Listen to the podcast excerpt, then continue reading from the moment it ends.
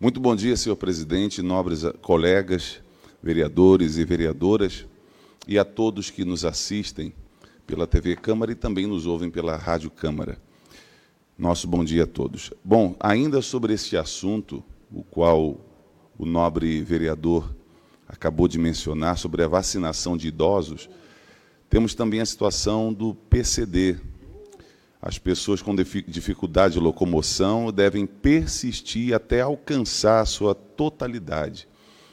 Nesse sentido, apresentamos aqui nesta Casa Legislativa um projeto de lei que dispõe sobre a vacinação domiciliar às pessoas com deficiência motora, multideficiência com dificuldade de locomoção e outras sem acessibilidade, objetivando proporcionar boas condições de saúde a todos os cidadãos manauaras.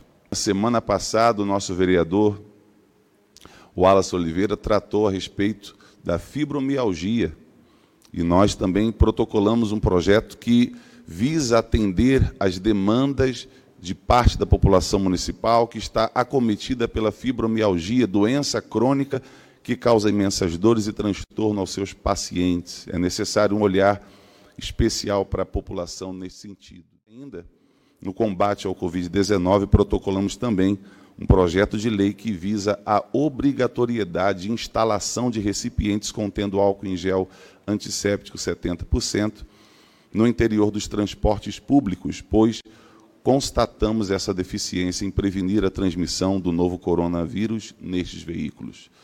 Presidente, tenho dito. Obrigado. Bom dia.